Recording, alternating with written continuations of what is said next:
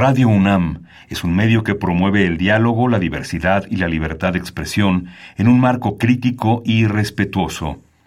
Los comentarios expresados a lo largo de su programación reflejan la opinión de quien los emite, mas no de la radiodifusora. Ingredientes para hacer la pócima de la diversión. Ancas de rana intrépida. Ratones de laboratorio. Plumas de pollo creativo. Mm, medio litro de carcajadas. Y listo. Revolvemos todo y decimos... ¡Hocus Pocus!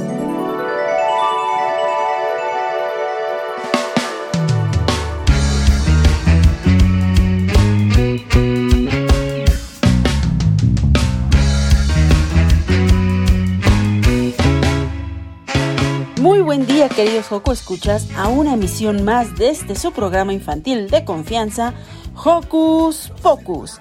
Yo soy Silvia, estoy feliz de que nos puedan acompañar esta semanita y les doy la bienvenida con un sonoro beso.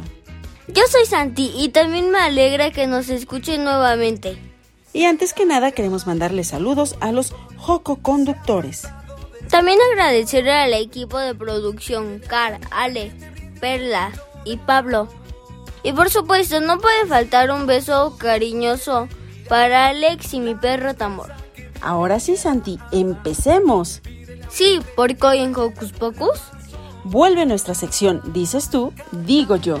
Y Yare, Liber y Demian, junto con Lucy y Christopher, conversaron con la psicóloga y maestra Beatriz Camacho Cruz. hablaron de cómo estar preparados cuando iniciamos una nueva etapa escolar. Después, Yare nos trae una recomendación para los peques que gustan del cine. Nos referimos al festival La Matatena. Y ya para terminar, En nuestra sección sanadora, Liz conversó con Marlene Edgar y nos explican qué es el amor propio. todo esto acompañado de muy buena musiquita, así que quédense con nosotros, que ya inició... Hocus Pocus. Levanta tu vuelo que en el cielo te sonría el sol. Cántale al sol, cántale a la tierra, cántale al mar. a la- Recuerden seguirnos en nuestras redes sociales. Lo pueden hacer desde su computadora o el celular con ayuda de su mamá o papá. En Facebook estamos como Hocus Pocus Unam.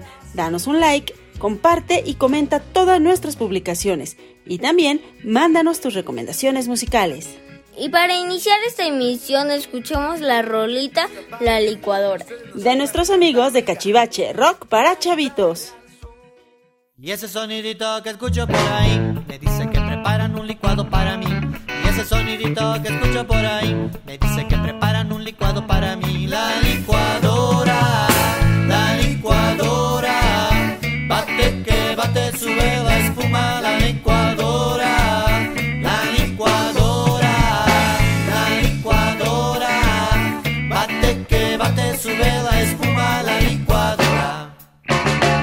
Ese sonidito que escucho por ahí me dice que preparan un licuado para mí. Y ese sonidito que escucho por ahí me dice que preparan un licuado para mí. La licuadora, la licuadora, bate que bate sube la espuma.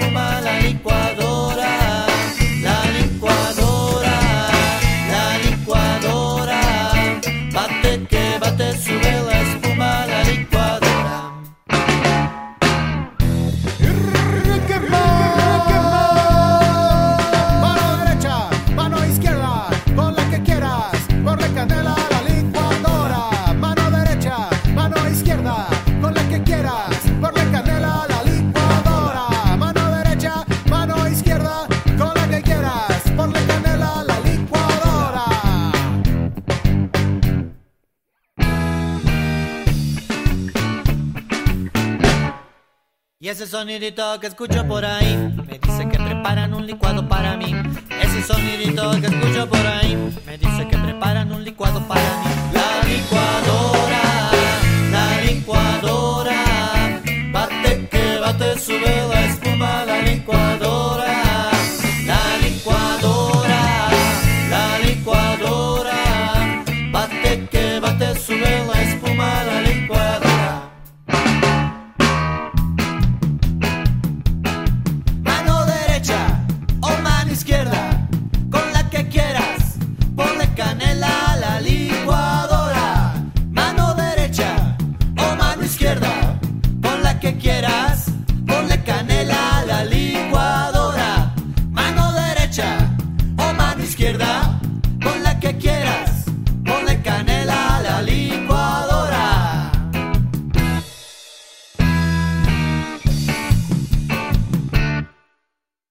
ese sonidito que escucho por ahí me dice que preparan un licuado para mí. Ese sonidito que escucho por ahí me dice que preparan un licuado para mí.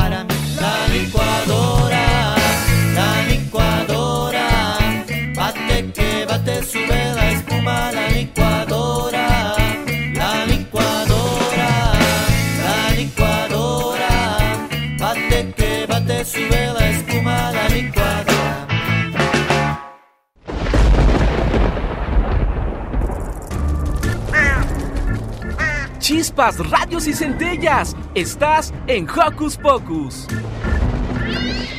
Iniciar una nueva etapa escolar puede ser muy emocionante y también algo aterrador. Para saber más de este importante proceso, Yare, Liber y Demian invitaron a Lucy y a Christopher para contarnos su experiencia. Y en la voz de experta, Beatriz Camacho Cruz nos da tips para hacer de este momento un lindo recuerdo.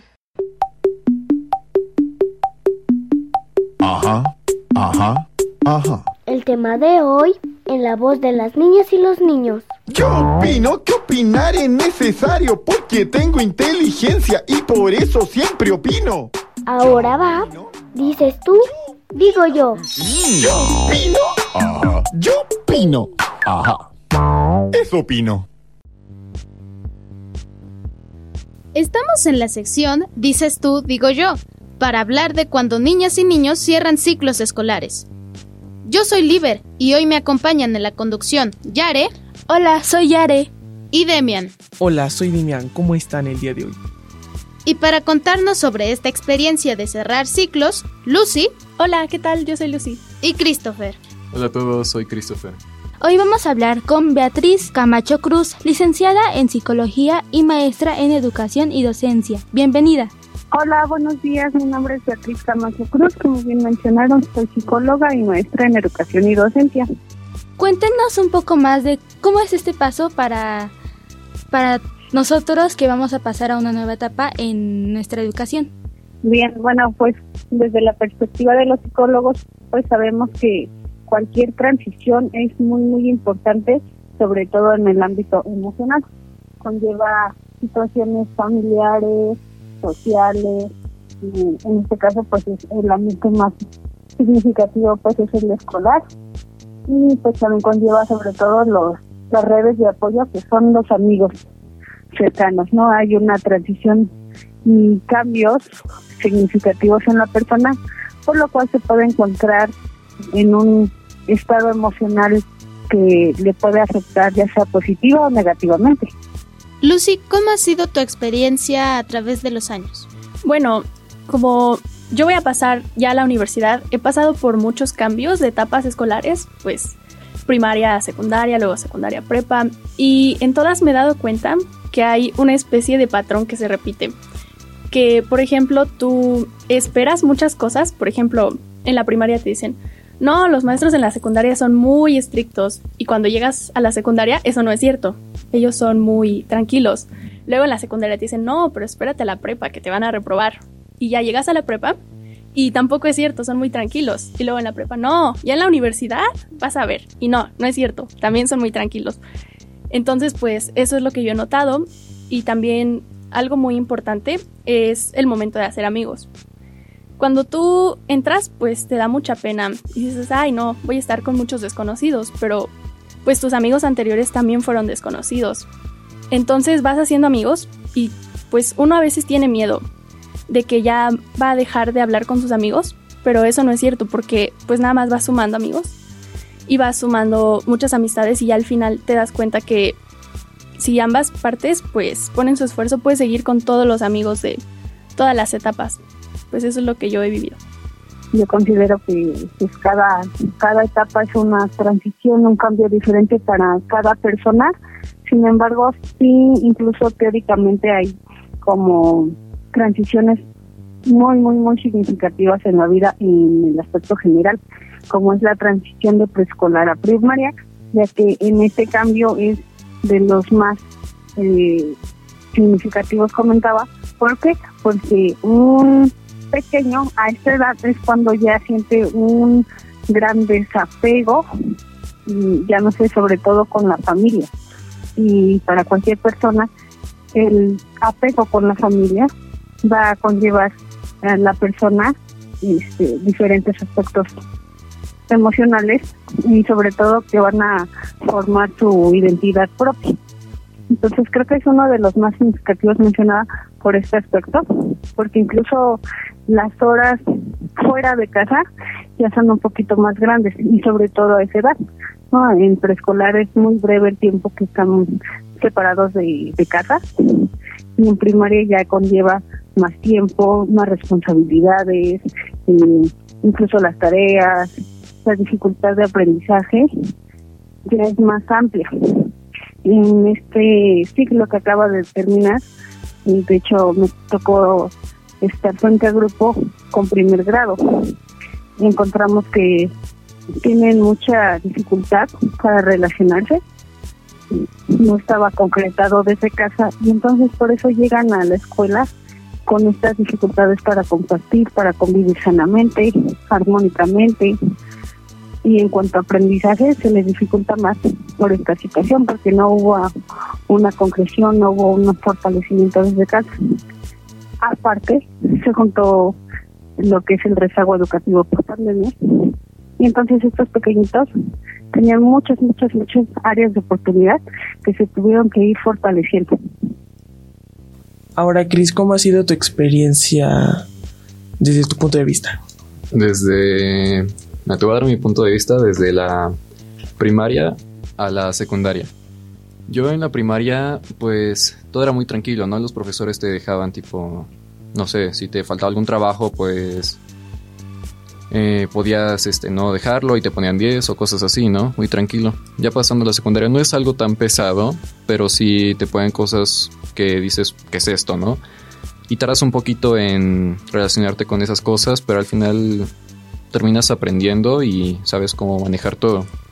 Aunque el proceso puede ser complicado, a veces te puedes estresar, a veces puedes decir ya no quiero, estoy cansado, porque pues vienes de la primaria que es algo más tranquilo y una sobrecarga luego de trabajo más, pues es pesado.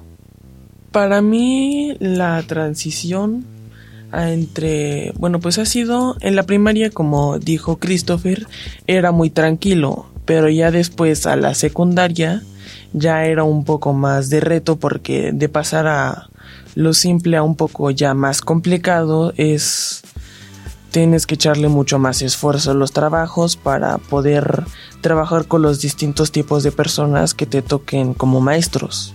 Para mí la primaria fue como pues depende porque yo como voy a otra escuela, pues al pasar a secundaria voy a seguir teniendo amigos y voy a y también voy a conservar mis antiguas amistades de la primaria, pero también si no sé si, no sé con quién hablar, pues puedo hablar con mis compañeros de mi otra escuela y pues ellos también me pueden contar sus experiencias pasadas.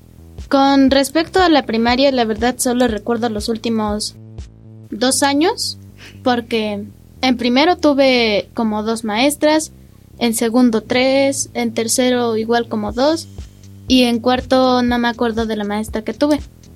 Ya en quinto recuerdo que me tocó con un profesor y sí fue más difícil porque como casi no aprendimos por la pandemia, no tuvimos cuarto grado. Entonces muchos de mis amigos se rezagaron académicamente. Solo conozco como cinco que sí se interesaron en el futuro de prepararse para la secundaria. A los demás cuando les preguntaba qué, a qué secundaria querían ir, por ejemplo, decían a la que toque. Recuerdo que un amigo tenía un hermano en el otro grado y no se pudieron ir en la misma secundaria por la diferencia de calificación. Entonces eso va a ser un problema a futuro para sus papás. Pero en general me la pasé muy bien porque pude disfrutar. Los trabajos eran relativamente fáciles y entonces pude en los últimos días convivir más con mis amigos. Beatriz, ¿cómo podemos afrontar este cambio si perdemos contacto con algún amigo o compañero que, que queremos y amamos mucho, por así decirlo?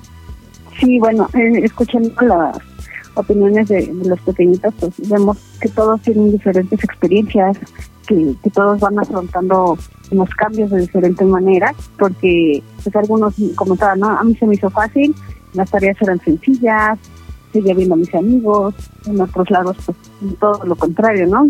Era más complejo, este, ya no veía a mis amigos. Entonces, volviendo a esta pregunta, pues cómo podemos afrontar estos duelos, se llaman, ¿no? Esas pérdidas con las amistades, con incluso objetos, incluso con, con el duelo y el cambio de dejar a mi escuela, ¿no? A la escuela que ya le había tomado cariño, este, que me gustaba mucho el jardín, me caía muy bien hasta el director. Entonces, esos cambios se van afrontando únicamente pues con esa fortaleza emocional, ¿no? Desde casa tenemos que estar apoyando a nuestros pequeños para estar escuchándolos sobre todo. Nuestros chaparritos probablemente tengan muchas dificultades para expresar lo que sienten, cómo se sienten y lo que les gusta, lo que no les gusta. Entonces es una toma de decisión personal el hecho de que estemos compartiendo cómo nos estamos sintiendo en este momento. Sí, nos quedamos todo el tiempo callados. No se lo queremos compartir a mamá, a papá, por pena, eh, incluso por miedo, para no preocupar a mis papás. Mejor no les digo nada y yo me lo quedo. En un momento dado, esas emociones van a explotar. Van a explotar negativamente. Mi entorno se va a complicar más. Yo quería evitar dar preocupaciones, yo quería evitar que, mi amiga se burlara de mí porque extraño la primaria, extraño este, a mis amigas, mejor no les digo nada. Y lo que vas a generar son emociones negativas, este, que mi entorno se, se vuelva más, más complicado porque voy a tener más preocupaciones, este, incluso de manera física, se pueden reflejar, ¿no? Con enfermedades, este, dolores de estómago, dolores de cabeza constantes, ansiedad, que me esté moviendo todo el tiempo, necesito estar agarrando celular para no sentirme ansiosa. Entonces, lo más recomendable en estos momentos de transición, cual sea, es importante en primer lugar verbalizarlo, compartirlo. Si no lo hago este, a través de, del diálogo, puedo comenzar a compartirlo incluso de manera personal, conmigo en un diario, y donde yo me exprese cómo me sentí hoy, a quién extraño, por qué lo extraño, haciéndole cartas a ese amigo que ya no lo voy a ver, ¿no? Me preguntabas, bueno, yo no voy a tener contacto con esta persona. Sí, pero ah, hoy en día existen demasiados medios de comunicación que ya es decisión de uno ver cuál es, es el medio de comunicación que más me favorece y que va a ir gradualmente realizando esta transición para que no haya dificultades, para que yo siga teniendo ese contacto con mi amigo, pero ya en un modo de apego, sino ya va a ser una separación solamente física, pero la parte emocional, pues que no la perdamos, que la sigamos teniendo y viendo qué medios nos ayudan a mantener esa comunicación. Vamos a hacer una breve pausa musical y continuamos en la sección Dices tú, digo yo.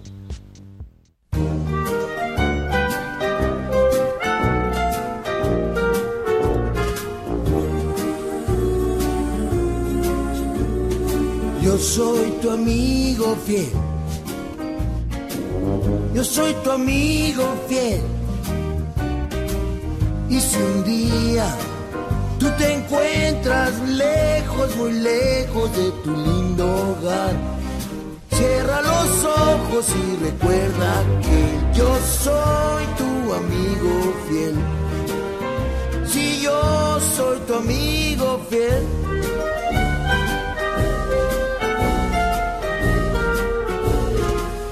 Soy tu amigo fiel. Yo soy tu amigo fiel. Tienes problemas, yo también. No hay nada que no pueda hacer por ti. Y estando juntos todo marcha bien, pues yo soy tu amigo fiel. Si yo soy tu amigo fiel. Tal vez hay seres más inteligentes, más fuertes y grandes también. Tal vez y ninguno de ellos te querrá como yo a ti. Mi piel amigo, nuestra gran amistad. El tiempo no borrará,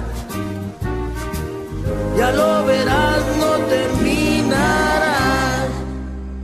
Yo soy tu amigo fiel, yo soy tu amigo fiel. Si yo soy tu amigo fiel.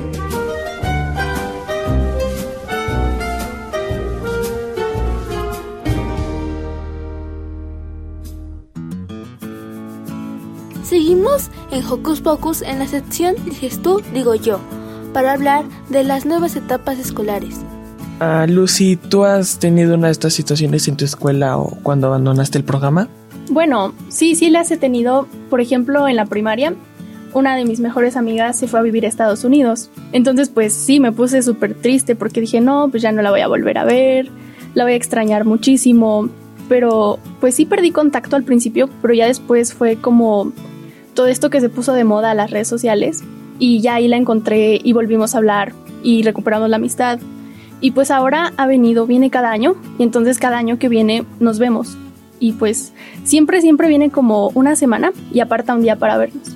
Entonces pues sí he tenido experiencias así, pero la supero. Igual cuando me fui de Hocus, también dije, no, pues es muy triste porque ya no los voy a volver a ver y pues aquí estoy otra vez. Y con una amiga que yo me llevaba muy bien de Hocus, pues seguimos hablando. Entonces está bien. Todo se supera y si tú y tus amigos ponen de su parte, se pueden seguir viendo. Ah, bueno, yo, este, en la primaria, cuando nos cambiamos a secundaria, sí dejé algunos amigos, este, pues que ya les tiene mucho afecto, ya era de verlos y se nos hacía el día, ¿no? Y pues dejarlos y luego pasar a la secundaria, pues se pierde, ¿no? Se pierde esa amistad, pero como decía Lucy, gracias a las redes sociales, este, se puede recuperar esa amistad, pueden, este, podemos quedar, vernos algún día o salir a algún lugar. Pues está padre porque tú ya creías que estaba perdida esa amistad y en un momento dado dices, ah, aquí encontré a un amigo, no sé, se llama Pablo, Pablo, aquí hablo contigo y nos vemos algún día. Beatriz, ¿cómo podemos a cualquier edad hacer que esta transición de un lugar a otro, más que una ruptura, sea algo normal de la vida, que sea más, más amigable? De hecho, yo no lo tomaría como una ruptura, ¿no? En primera instancia, porque como comentaba nuestra chaparrita, mi amiga se fue a Estados Unidos, a Estados Unidos, perdón, y no quiere decir que ya hubo una ruptura, un rompimiento de amistad del lazo. Se sigue manteniendo, pero ya es un lazo, incluso dependiendo de las circunstancias, pero sano. ¿A qué me refiero? Esta separación no lo voy a ver como ruptura, porque si desde un inicio yo lo veo como, ah, este, mi amigo que, que nos veíamos únicamente en la escuela, ya no la voy a ver. Ah, pues, ¿sabes qué? Mejor desde el día de mañana, ¿sabes qué? Tú y yo ya no somos amigos, ya no somos nada. Eso sí es una ruptura. Yo ya lo estoy viendo como algo catastrófico. Ya, corto el lazo de una vez para que no me duela, para que yo no te esté extrañando todo el tiempo, para que mi, mi cambio de, de primaria a secundaria ya, ¿sabes qué? Va a ser un cambio total. Yo ya no le voy a hablar a nadie de, de la primaria, porque al fin y al cabo ya ni nos vamos a ver como antes. Esto conlleva a tenerlo como y a verlo como un cambio negativo. Si yo me enfrasco en algo polar, completamente ya una separación, pues también no voy a tener algo positivo ni no voy a aprender a soltar de manera sana. Tengo que ver mi panorama general y cómo yo puedo rescatar mi amistad. Entonces, si les digo, si nos vamos a lo extremista, ¿qué va a pasar? Yo voy a ir aprendiendo que los cambios son negativos, que los cambios este, dan pie a olvidar todo. Y la vida no se trata de eso. La vida se trata de ver que los cambios me van a dejar muchas cosas positivas, que las cosas más significativas para mí las puedo seguir rescatando de diferentes formas. A lo mejor sí, en efecto, ya este, mi mejor amiga de la primaria, yo no, ya no lo va a hacer, pero no lo tengo que ver como un siempre va a ser así. Sí, mi amiga de la primaria ya no va a ser mi mejor amiga, este, porque ahora encontré a una persona con la que dialogo más. Si lo vemos desde la parte emocional, en primera instancia sería lo más prudente no verlo como una ruptura, simplemente como lo que es una transición, ya que si lo vemos como una ruptura, de manera inmediata, mi mente ya lo está viendo como algo extremista. Ya se terminó, ya no hay nada que rescatar de esa etapa, me voy a la siguiente y me olvido de todo lo aprendido, de las amistades realizadas, de todo lo bueno y malo que, que viví. Si lo vemos del lado positivo, desde una transición únicamente, voy a volcar mi mente a, bueno, se terminó esta etapa, y qué aprendí, qué me gustó, qué no me gustó, qué no voy a repetir ahora en esta nueva etapa. Es mi momento de revisar qué me funcionó y qué no para poder afrontar los nuevos retos que se vienen. Y de manera muy especial, las personas que conocí, que me acompañaron en este camino, yo las quiero rescatar. A algunas y algunas, ¿por qué no? Dejarlas, soltarlas y ahí sí hablamos de una ruptura con las personas que, que no me trajeron nada bueno a mi vida. Pero bueno, estas personas que en ese camino me acompañaron y que me hicieron bien, yo las quiero mantener en mi vida porque en, efecto, ¿no? Me ayudaron incluso a llegar a este punto, me dieron fortaleza, alegría y yo quiero seguir viviendo esa alegría con ellos. Pero por desgracia, por azares del destino, porque tenemos diferentes metas, ya no nos vamos a ver físicamente, pero sí a través de la tecnología, nos vamos a estar comunicando y compartiendo nuestras nuevas experiencias para seguir nutriéndonos a distancia. Sobre todo pues con esas personitas especiales que son con las que nos vamos a estar desahogando y sobre todo si es una persona de mi edad, podemos estar viendo otros nuevos panoramas eh, de los cuales yo quiero decir, ah, pues ahora quiero, quiero eso que está viviendo ella o viceversa. Pues sí, efectivamente, como comenta nuestra invitada, no a fuerzas tenemos que romper estos lazos de amistad si no queremos, porque pues como comenta, hay muchas personas que sí aportaron cosas positivas en nuestra vida. Por ejemplo, yo en la primaria pues hice muchos amigos muy buenos, por ejemplo mi mejor amiga, y pues sí, seguimos siendo mejores amigas hasta la fecha y todavía nos vemos. De hecho, hoy nos vamos a ver igual con otro amigo. Y pues eso, no se rompe la amistad, sino que sigue y pues así en cada etapa va sumando nuevas amistades. Así es, de hecho, pues conoces a través de otras personas, puedes este, conocer de manera general otros contextos y como compartí al final, ¿no? Como es de mi edad, le tengo más confianza, nos tenemos este, mayor comunicación y ahora puedo ver a través de ella nuevos horizontes para mi vida y nuevas metas que yo quiero crear. Gracias Betty por aportarnos esta información que nos va a servir mucho para cada uno porque vamos a afrontar nuevas etapas. Y también gracias por aceptar esta invitación aquí. Así que te despedimos. Gracias. No, de qué, con mucho gusto. Pasen bonito día. Muchas gracias. Hoy estuvimos en la sección Dices tú, digo yo. Yo soy Liber y hoy nos acompañaron Lucy. Adiós, fue un gusto estar con ustedes. Yare. Adiós, Jaco, escuchas. Demian. Adiós, que tengan muy buena semana, mis compas y Christopher. Nos vemos, muchas gracias por la invitación. Yo soy Liber y hasta la próxima.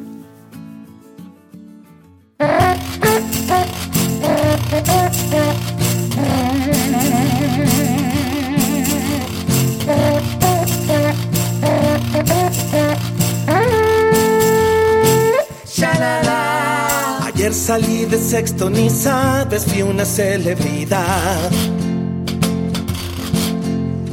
una celebridad me agarraron a besos, mi abuelita igual. Mi mami me aplicó tempranito un bote besote de gel. Comimos guajolote con mole y repartimos pastel. El profe echó un discurso bien chido, se lució de verdad. Hizo su agosto, no paró de mercar. Rayaron mi playera los cuates, nos dijimos adiós. Adiós, adiós, goodbye. Cuando sonaron las golondrinas, todo el mundo chilló. Wow, wow, wow. Ayer salí de sexto, me siento recontento, pero se me apachurra el corazón también. Ya voy a ser grandote, tendré otros amigotes, pero a mi palomía ya no la veré. Ayer salí de sexto, me vi un poquito lento, porque en estos seis años nunca me animé. Y a la chavita que a mí me gusta no me le declaré.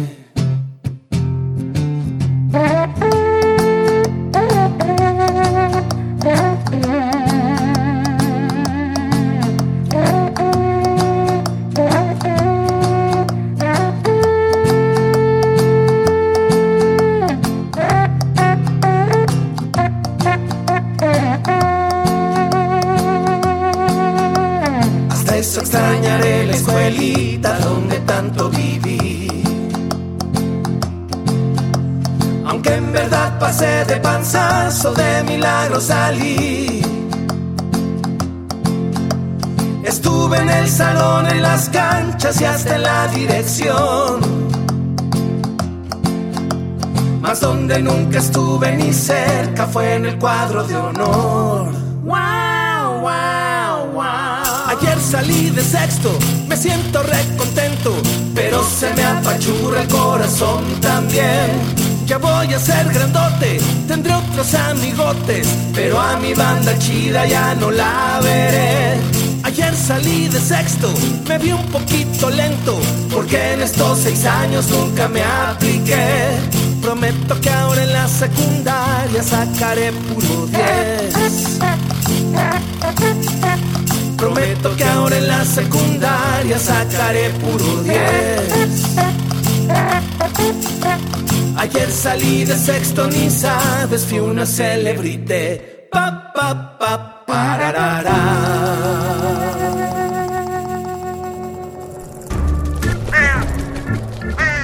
¡Hey! Si te gusta navegar por las redes sociales, síguenos en Facebook y danos un like. Encuéntranos como Hocus Pocus Unam. Seguimos en Hocus Pocus y ahora les traemos la entrevista que Yare le realizó a Lisette Cotera, directora del Festival de Cine La Matatena. No se pueden perder esta selección de películas, ya que es el último fin de semana. Escuchemos los detalles a continuación. ¿Qué hacer este fin de semana? Ver, escuchar, sentir, reír, disfrutar. ¿Qué hacer en tu tiempo libre? Aquí te recomendamos. Bienvenidos a Escucha, soy Yare y hoy les traemos una gran recomendación para quienes les gusta el cine. Esta mañana están con nosotros Lizeth Cotera, directora del Festival Internacional del Cine para Niños. Bienvenida. ¿Qué tal, Yare? Buenos días, te gusta estar en Hocus Pocus. Exacto. Cuéntanos, ¿qué nos trae esta edición del festival?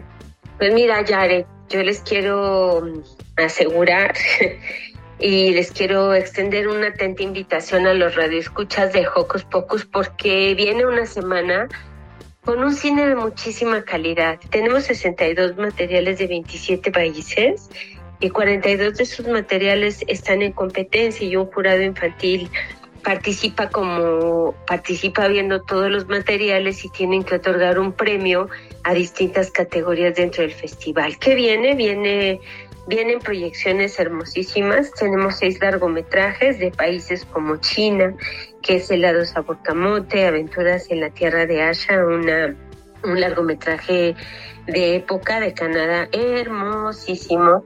Tenemos una película de Alemania que se llama, una coproducción de Austria y Alemania que se llama Historias de France, hermosísima. Tenemos Reina del Baile de Noruega, de Aurora Goss, que ya hemos exhibido materiales de ella, y Dancing Queen, Reina del Baile, es una gran, gran, gran película. Tenemos también para los adolescentes, como de 12, 13 años para arriba, un largometraje también alemán que está en competencia que se llama Alphonse Jitterbich y se titula Caos en el viaje escolar. Yo creo que les va a gustar muchísimo a los adolescentes y tenemos otro largometraje que yo quiero promover, impulsar porque es cine mexicano, porque me parece que es un gran esfuerzo, es un largometraje, es un documental y está hecho en animación, habla sobre la migración y la migración de aquellas personas que cruzan el río Bravo, o sea, es más la migración de mexicanos migrando ahora sí que al otro lado, como le decimos aquí en México. Y a mí me parece que es un documental muy interesante con tres historias de voces muy potentes, donde niñas o jóvenes nos, nos narran cómo vive la migración. Entonces, eso en términos de largometrajes. Tenemos una gran curaduría de cortometrajes de animación, hermosísimos, con distintas técnicas, con distintas temáticas. Tenemos también cortometrajes de ficción de Italia, de México, de India, de Eslovenia. Y vamos a tener también eh, la oportunidad de ver cine realizado por niñas y niños de Georgia, de México, de Cuba, de Ucrania, de España, también de Argentina y de otros países de Latinoamérica. Entonces yo creo que es una, una selección muy bonita y tenemos también un programa que se llama, lo van a encontrar como Cámara ETC. Cámara ETC es una asociación civil como la Matatena pero ellos tienen 40 años de existir. Es una asociación que se ha dedicado a impulsar y a promover que las y los niños puedan hacer cine en animación. Se hizo una retrospectiva en abril de, este año, después de la Semana Santa, en la Semana de Pascua. Hicimos, este, impulsamos un taller de Tu voz es mi voz, que es que las niñas y los niños presten su voz a los cortometrajes de los niños belgas y se hizo un doblaje y vamos a, a poder ver esta retrospectiva que está doblada con las voces de niñas y niños de México. Tenemos también ahí una función especial muy bonita que se llama el carretón del desierto, que es una, decimos que es para los y niños.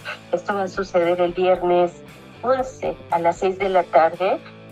Es un documental muy bonito de un director que se llama Jorge Prior y es un documental que habla de una pareja de titiriteros, ella es de Polonia, Stasha y Jaime, Jaime es de España y decidieron en un carretón recorrer pues rancherías que están cerca del desierto de Coahuila, donde las niñas y los niños pues no tienen acceso a los títeres, al cine, a otras disciplinas. Y yo creo que es un documental muy bonito que está en el marco del festival. Tiene 11 sedes el festival, varios espacios donde pueden las niñas y los niños acceder y conocer lo que vamos a exhibir en esta semana. Esto suena muy interesante y variado y también, por favor, dinos en qué cines podemos ver esta selección de películas, por favor. Sí, claro, con gusto. Mira, el festival es la vigésima octava edición. En dos años vamos a cumplir tres décadas y el festival se va a volver a exhibir como siempre ha sucedido en la Cineteca Nacional, en la sala en la sala Bracho, Julio Bracho del Centro Cultural Universitario, en CCU, donde está la sala Nezahualcóyotl, están los teatros, está la sala Covarrubias. Es un espacio entrañable, bonito, con unas salas muy cómodas, muy lindas y está al sur de la ciudad. Tenemos Cinemanía, que es un cine también muy lindo y y resulta que este año el festival se, se va a extender a Tenco, a San Salvador Atenco. Y ahí se va a exhibir prácticamente también todo el festival. Ellos van a empezar el día 8 y van a tener dos funciones. Los niños que toman un curso de verano en el municipio de Atenco, pues a las 9 de la mañana todos los días entre semana van a, van a empezar su, su día viendo cine, muy lindo, cine de mucha calidad. y a las 4 de la tarde va a haber funciones para el público en general. Y bueno, te puedo mencionar las otras sedes. Vamos a estar en el Barco Utopía en Iztapalapa. Vamos a estar en el Faro Cosmos, en el Faro Oriente, en el Faro Aragón.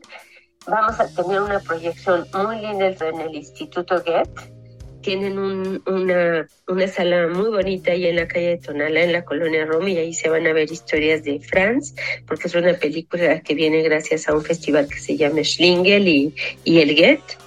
Vamos a, tener este, una proyección también muy linda en la unidad habitacional panamericana, que esto está al sur de la ciudad y vamos a estar en la alcaldía de Tláhuac, en el Centro Cultural Comunitario Zapotitlán, y vamos a estar también en el Centro Cultural Rosario Castellanos. Ambos espacios están en la, en la alcaldía de, de Tláhuac, que es una alcaldía grande y bueno, en estos centros culturales pues las niñas y los niños también van a poder disfrutar del festival. Y toda esta información, quienes nos escuchan, los radioescuchas de Hocus Pocus, la pueden consultar en la página de la Matatena, que es www.lamatatena.org. También para adentrarnos más en esto, ¿qué es lo que crees que se puede destacar de esta edición número 28 del festival? Mira, yo destacaría de esta edición del festival una gran selección y una gran curaduría de animación.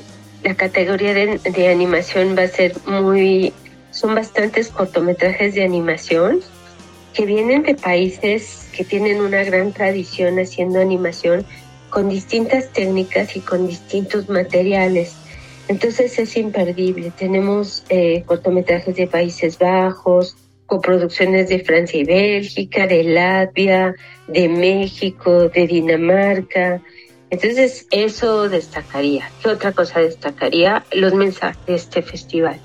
Yo siento que en los largometrajes podemos descubrir y, y eso me parece que es muy bonito porque los largometrajes están apuntalando en, en varios sentidos, pero el sentido más importante es el mensaje para las niñas y para los niños y los adolescentes de, que te tienes que cuidar, tiene que haber un autocuidado de tu cuerpo, de tu salud, de valorarte, de, no subestimarte, de no por querer pertenecer a, algún grupo tienes que dejar este tus preceptos y, pasar sobre tu cuerpo. Eso creo que eso eh, nos llamó la atención curiosamente empezaron a llegar los largometrajes y algunos de ellos hablan hablan de esto y también hablan mucho de la defensa del territorio en el caso de helado sabor camote es una historia poco chance tenemos de ver cine hecho en China, dirigido para las niñas y los niños.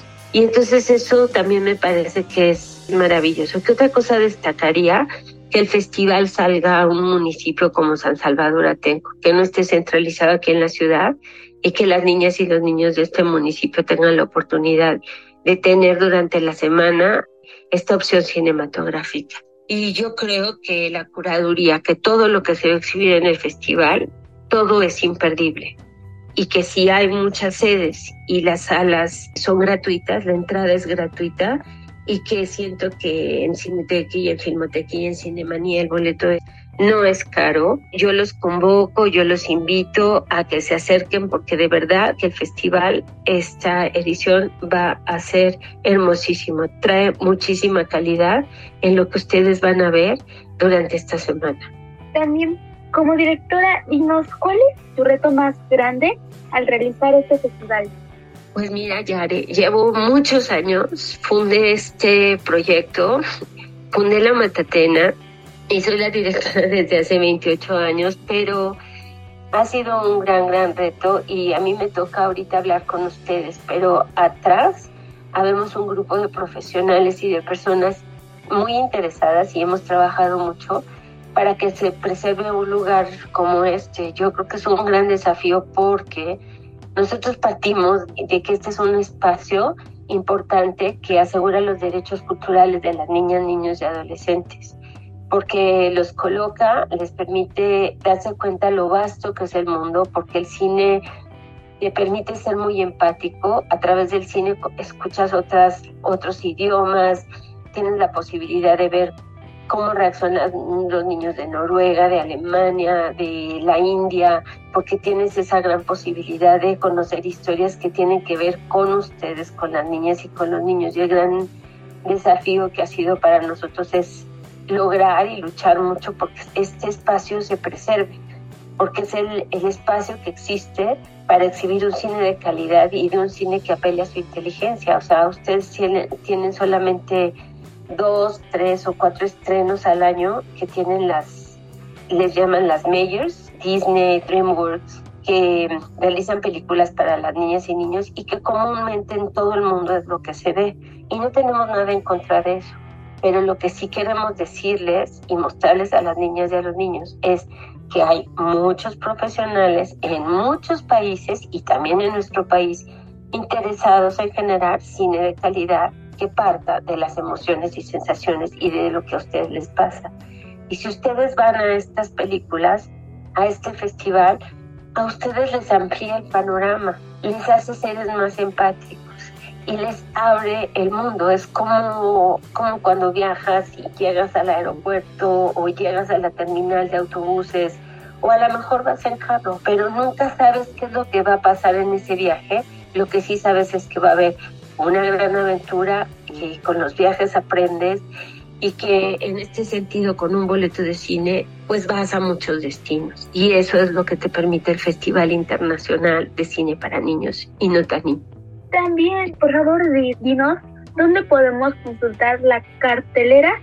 Tenemos una página de internet donde está toda la información. Es www.lamatatena.org y ahí van a ver que dice 28 festival arriba. Eh, hay varios encabezados, dice talleres, festivales y ahí viene el festival y te va a aparecer la sábana de programación, te va a aparecer el jurado, te van a aparecer las funciones especiales, las sedes, los horarios, las direcciones. Y estamos también en las redes. Facebook, Asociación La Matatena, en Twitter e Instagram está La Matatena AC.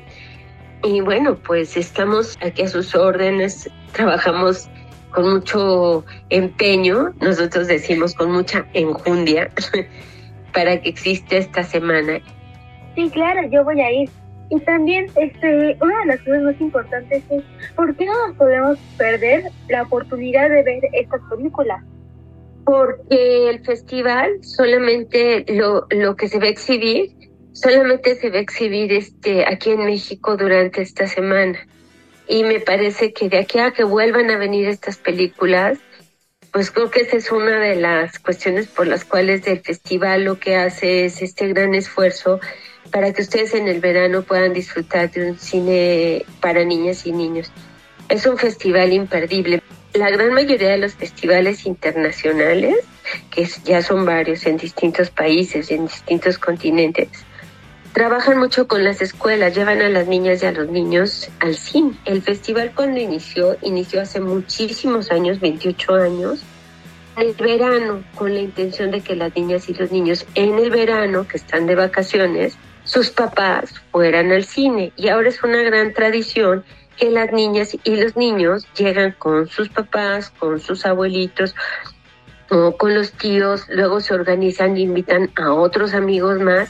Y la verdad es que a lo largo de estos años hemos tenido invitados de honor, directores de las películas que vienen y platican con las niñas y los niños, impartimos talleres en el marco del festival, este año pues no pudimos traer invitados, estuvo muy ceñido para nosotros el presupuesto, pero eso no quita que el festival que va a suceder este año es un festival que tiene muchísima calidad. Esas son las razones por las cuales estoy invitando a los radioescuchas de Hocus Pocus para que vengan y nos acompañen y para que disfruten del mejor cine que se produce para ustedes en todo el mundo y que se hace también aquí en México. Pues muchas gracias por brindarnos esta información y espero ir a, ver las, estas maravillosas películas como tú nos has contado. Y gracias por aceptar la entrevista para Hocus Pocus. No, al contrario, siempre es un gusto estar en el programa, siempre es un gusto escuchar Radio UNAM y saber que estamos cerca, que, que estamos en la línea de poder promover y difundir pues una actividad que la verdad es que trabajamos mucho, pero independientemente del trabajo, lo más importante es que está dedicado para ustedes. Sí, muchas gracias, Lisa. Vayare, te mando un abrazo. Adiós, igualmente.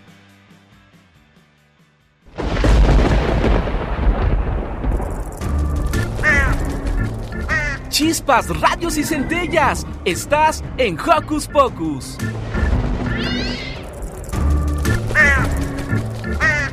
¡Hey! Si te gusta navegar por las redes sociales, síguenos en Facebook y danos un like. Encuéntranos como Hocus Pocus Unam. Y no podemos despedirnos sin que escuchemos antes a Alice en nuestra sección sanadora que hoy nos habla del amor propio. Lisa Lado conversó con la psicóloga Marlene Edgar. Pongan mucha atención. Sana, sana, colita de rana.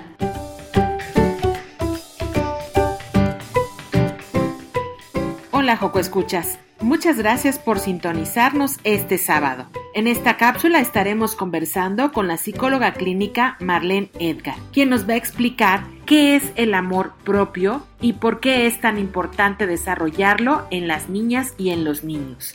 Hola Marlene, bienvenida. Hola, ¿cómo están todos? Saludos. Marlene, ¿nos podrías platicar sobre el amor propio? ¿Qué es o en qué consiste? Bien, el amor propio significa tratarse con amabilidad y respeto, así como podemos tratar a los demás, tratarnos a nosotros mismos con esa misma amabilidad y respeto, el querernos y el amarnos tal y como somos.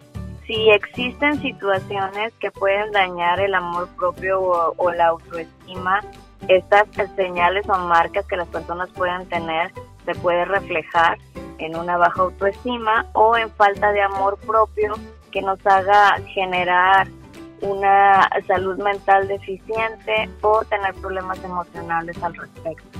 ¿Cuáles serían las consecuencias de no fomentar el amor propio en las niñas y en los niños? Esto se puede ver reflejado, por ejemplo, en un bajo rendimiento escolar, no relacionarse bien con los compañeros de los salones de clases, cuando estén más grandes a lo mejor no tener buenas relaciones interpersonales con compañeros de trabajo, problemas o conflictos en casa. Marlene, platícale a los Joco Escuchas cómo pueden fomentar el amor propio. ¿Cuáles serían estas recomendaciones que tú les podrías dar? Ok, les voy a dar unos tips para eso. Tenemos que tratar de todos los días tener confirmaciones positivas, es decir, el hecho de decirnos soy valiente, soy fuerte, soy inteligente, aprendo nuevas cosas cada día, soy amado, soy un buen amigo, soy guapo o guapa y evitar el hecho de decir nunca hago nada bien, es mi culpa, soy feo, todos son más inteligentes que yo. ¿Por qué? Cada ser humano tiene capacidades y habilidades distintas. Tú puedes ser buena para algo que a lo mejor yo desconozco y viceversa. A lo mejor yo puedo ser buena para algo que tú desconoces. Habrá niños y niñas que tengan habilidades artísticas y habrá otros en cambio que tengan habilidades deportivas. Habrá quienes les guste la lectura, habrá quienes disfruten más de ver televisión y hacer juegos sobre superhéroes. ¿De qué manera nos vamos a dar cuenta del potencial y de las capacidades que tenemos? Pues buscando, viendo qué sí se adapta a nosotros o qué nosotros nos podemos adaptar a diferentes actividades que nos hagan pasar tiempo productivo haciendo cosas buenas y que nos alimenten también en cuestión de autoestima y de amor propio. También es muy importante el darnos cuenta que no podemos brindar algo que nosotros no, no poseemos y esto se empieza desde, desde casa. El hecho de que en casa tengamos un ambiente donde se fomente el amor propio también va a ser muy importante porque el ejemplo que yo le pongo a, a los niños con los que trabajo es si a un vagabundo en la calle le pido dinero, ¿creen que me pueda dar dinero? y todos me contestan que no. Pues si esta persona tuviera dinero, no estaría en situación de calle. Entonces, lo mismo pasa con el amor propio. ¿Cómo vamos a dar algo que nosotros de manera interna no poseemos? Entonces va a ser muy importante el tratar de cultivarlo, el tratar de hacer crecer nuestra autoestima, tener una autoestima estable, viendo las cosas en las que somos buenos y también identificando todas aquellas cosas en las que podemos mejorar y así evitar el decir, no, pues, ¿para qué me esfuerzo si como quiera hago las cosas mal? Al contrario, si nosotros hacemos algo mal, ahí es donde habría que ponerle más empeño para que las cosas nos salgan muchísimo mejor. Si los Joco Escuchas tuvieran otras dudas o desearan más recomendaciones, ¿dónde te pueden contactar, Marlene? Claro que sí, me pueden encontrar en mi fanpage, que es psicóloga Marlene Edgar, o en Instagram en Psicología Integral Tampico, o al correo electrónico psicóloga.marlenedgar04 arroba gmail.com. Muchas gracias, un gusto escucharlos. Yo soy Liz y nos escuchamos muy pronto aquí en Sana Sana.